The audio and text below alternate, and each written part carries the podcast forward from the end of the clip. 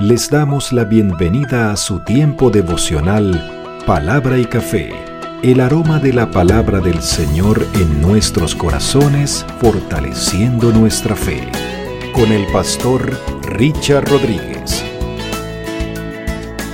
Por R12 Radio, más que radio, una voz que edifica tu vida. Bienvenidos. Muy bien, mis amados para hoy. Para hoy en palabra y café dice de la siguiente manera, Señor, frente a la muerte, dame tu esperanza.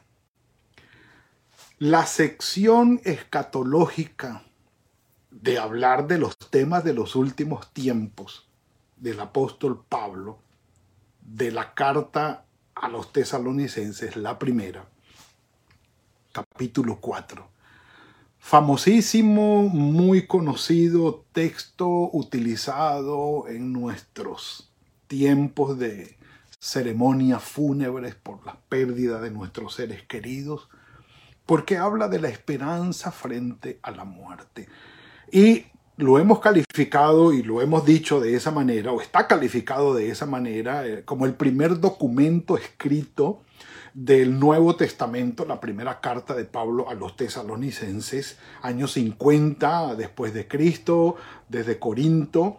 Eh, eh, Grecia, sí, escribió para lo que fue Macedonia, eh, Tesalónica, y era el primer documento.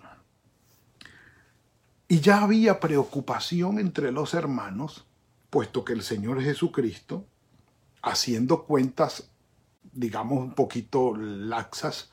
20 años atrás ya había partido el Señor con, hacia el cielo.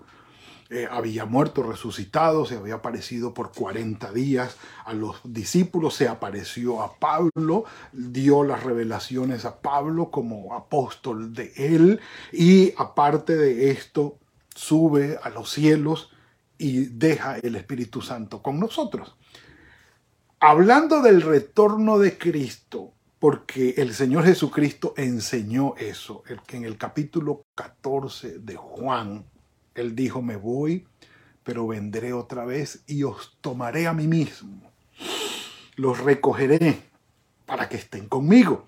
Entonces, la enseñanza del regreso del Señor, del retorno del Señor o de su segunda venida, era una enseñanza que salió de los propios labios del Señor Jesucristo. Entendiendo eso de esta manera, Pablo entonces enfrenta una situación, eh, digámoslo así, crítica de fe que había entre los tesalonicenses. Ante la promesa del retorno de nuestro Señor Jesucristo, varios hermanos en la fe estaban muriendo ya, habían muerto, y los hermanos de Tesalónica estaban preocupados porque muertos ellos no iban a disfrutar entonces de la segunda venida de nuestro Señor Jesucristo para estar juntos. Ante tal preocupación, y óiganme bien, creyendo que con la muerte se acaba todo, no hay nada más no había esperanza, ya murieron, el retorno no lo van a disfrutar. Ante esa propuesta práctica y obvia, eh, ellos estaban eh, eh, albergando en sus corazones, Pablo les escribe muy puntualmente, tampoco queremos, hermanos, que ustedes ignoren o queden ignorantes o sin conocimiento acerca de los que duermen. Capítulo 4 de la primera carta de Pablo a los tesalonicenses, versículo 13. Para que ustedes no se entristezcan, que es natural el entristecimiento, el dolor, el llanto, el duelo ante la muerte de un ser querido, para que no se entristezcan como los que no tienen esperanza. Este es nuestro versículo, porque Pablo dice, hay quienes enfrentan la muerte de sus seres queridos sin esperanza. Y el hecho de enfrentar la muerte sin esperanza produce una profunda tristeza, inconsolable tristeza. Aparece allí el término y aparece realmente así en el griego, los que duermen, los que duermen. Término introducido por nuestro Señor Jesucristo para hablar acerca de la muerte. Él lo dijo en Juan capítulo 11, cuando Lázaro murió, él dijo, vamos que nuestro amigo duerme. Y de allí para acá, la muerte como un sueño profundo del cual solamente nos levanta nuestro Padre Celestial, es decir, vuelve a nosotros el hálito de vida o el aliento de vida y retomamos la vida otra vez porque Él es el único que la puede dar. Él es el único que la sustenta y Él es el único que la puede tomar otra vez y volver a darla cuando Él quiera.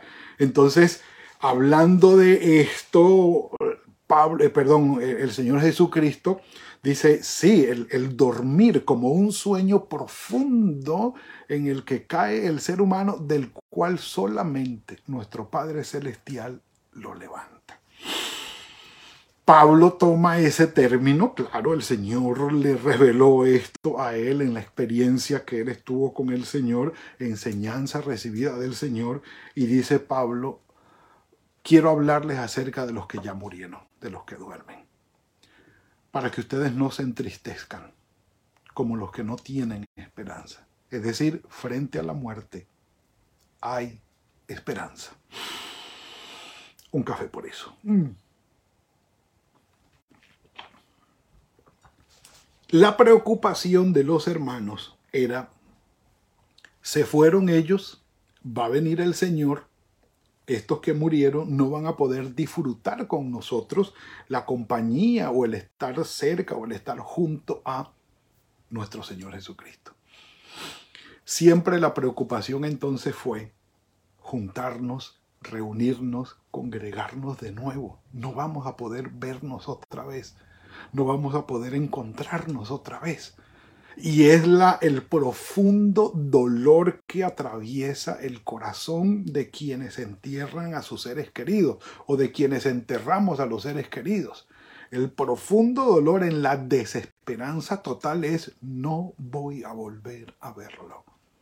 No voy a volver a verla. Jamás mis ojos podrán volver a ver su rostro, mis manos tocar su cuerpo y yo disfrutar de su presencia. Esa es la desesperanza total. A lo que Pablo escribe, no, esa desesperanza no podemos tenerla nosotros. Tranquilos, les dice, tranquilos. Dice, si creemos que Jesús murió y resucitó, también, así también traerá Dios con Jesús a los que durmieron en él. Es decir, va a reunirlos, va a congregarlos y aún después de la muerte vamos a volver a encontrarnos, vamos a volver a encontrarnos. Entonces dice, por lo cual, decimos esto en palabra del Señor, que nosotros que vivimos, que habremos quedado hasta la venida del Señor, no nos adelantaremos a los que durmieron. Pablo en verdad tenía una esperanza de estar con vida cuando el Señor viniera, porque el sentir que había era que el Señor estaba próximo a regresar así como lo había prometido. Y más adelante, bueno, el día de mañana vamos a ver acerca del tiempo cuando regresa y la actitud que debemos tener para esperar a nuestro Señor. Pero Pablo estaba confiado que en la vida que el Señor le había dado allí, él iba a poder disfrutar de esa segunda venida del Señor Jesucristo. Y él dice, los que murieron, bueno, pero los que hemos quedado, no los vamos a adelantar a ellos, sino que ellos van a resucitar primero, dice el Señor mismo, con voz de mando, con voz de arcángel, versículo 16, y con trompeta de Dios, descenderá del cielo. Entonces los muertos en Cristo resucitarán primero.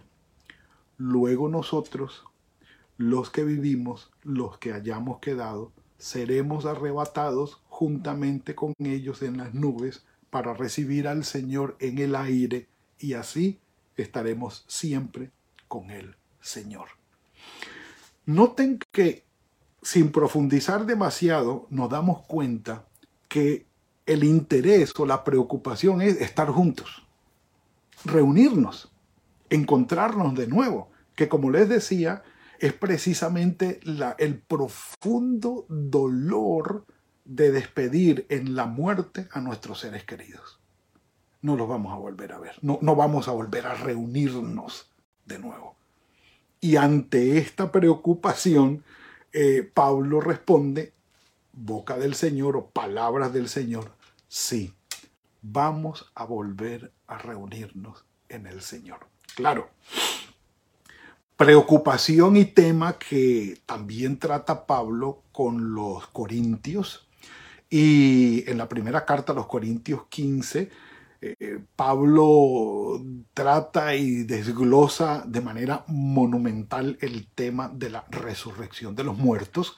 Allí podemos ir e indagar, e indagar un poco, pero por ahora él nos está diciendo, venga, el Señor va a venir.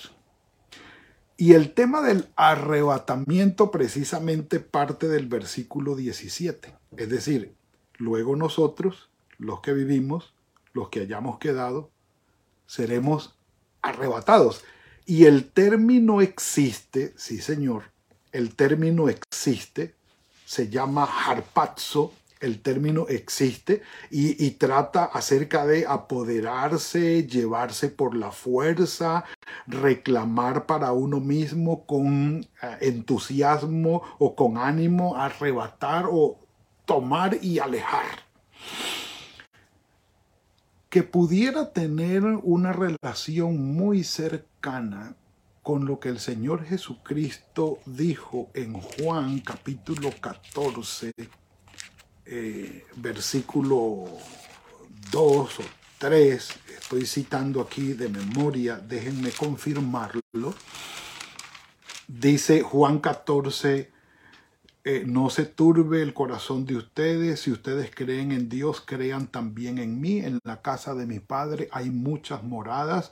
Así que si, si así no fuera, yo les hubiera dicho a ustedes. Entonces voy a preparar lugar para ustedes. Y si me voy y les preparo el lugar, vendré otra vez. Y la frase dice, y los tomaré a mí mismo, para que donde yo esté, ustedes también estén.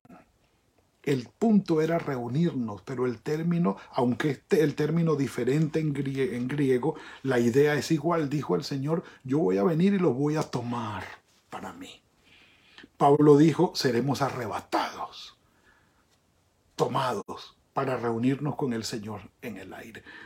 Insisto, el tema siempre fue el reencuentro y sigue siendo el reencuentro.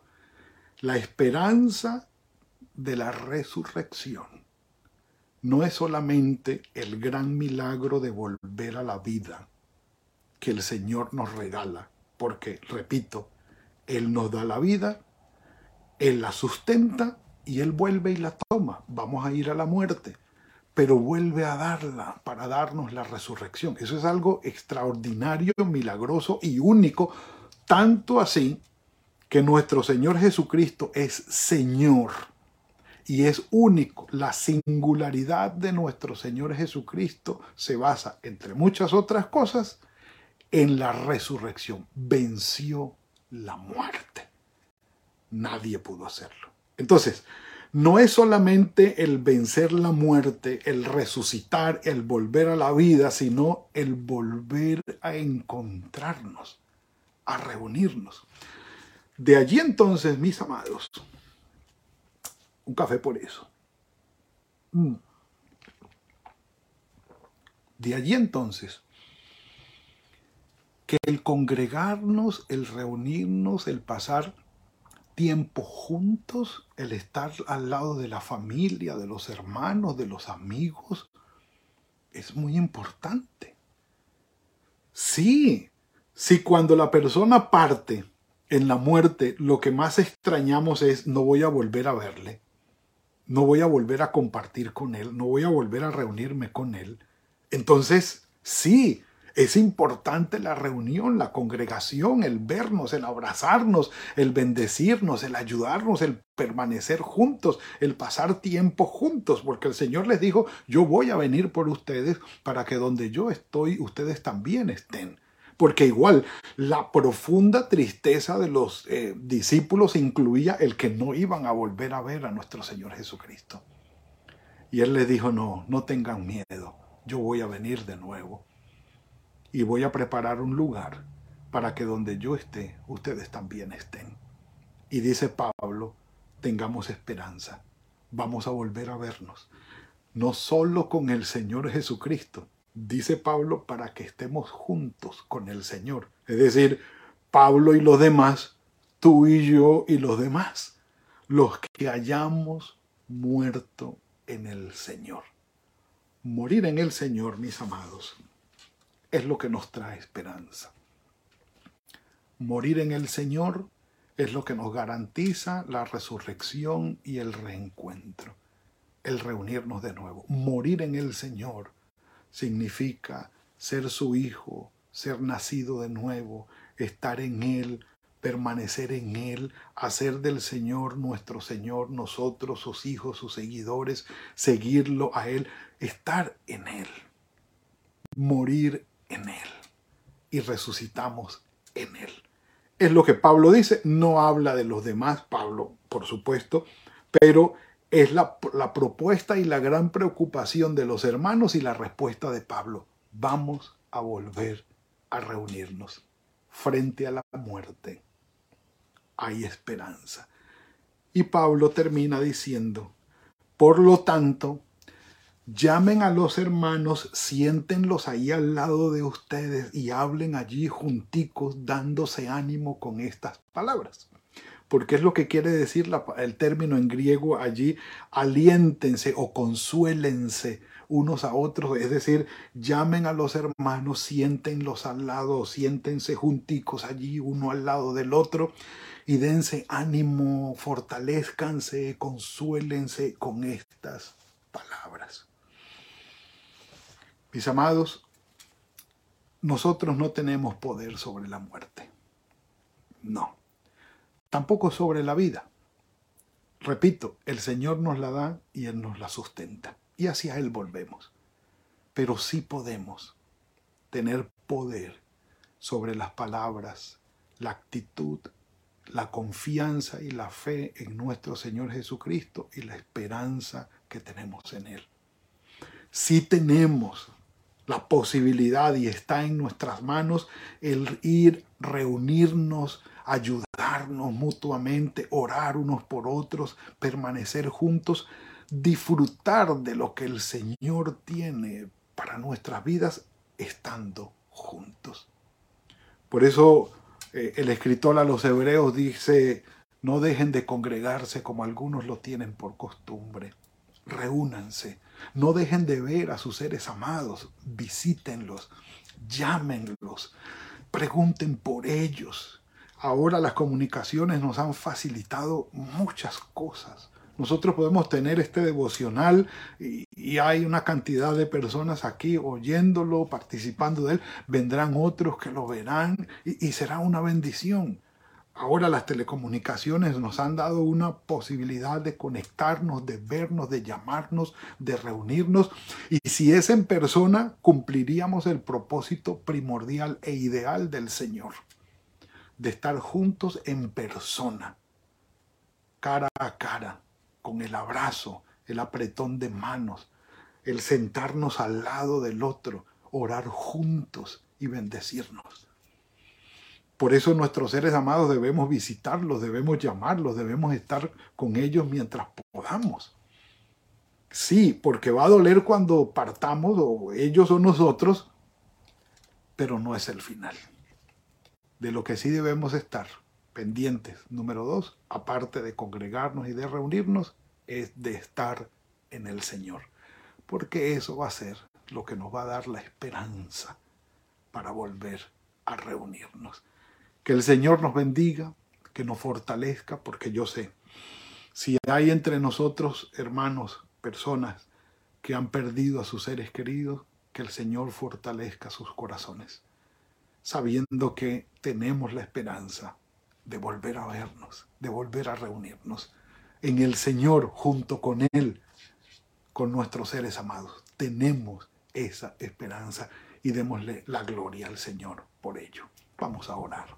Padre, en el nombre de tu Hijo Jesucristo, te damos gracias por esta bendición, Señor.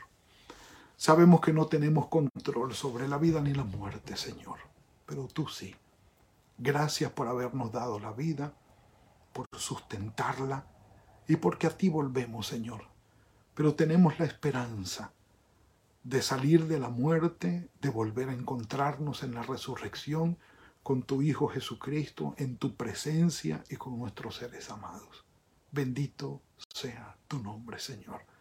Alienta y conforta los corazones que todavía se duelen por la pérdida de sus seres queridos. Dales tu fortaleza, Señor. Anímales, te lo suplicamos.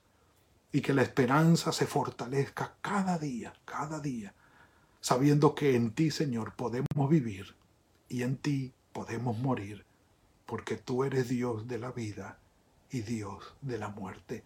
Como lo dice tu palabra, si vivimos, para ti vivimos, y si morimos, para ti morimos, porque sea que vivamos o que muramos, tuyos somos, Señor.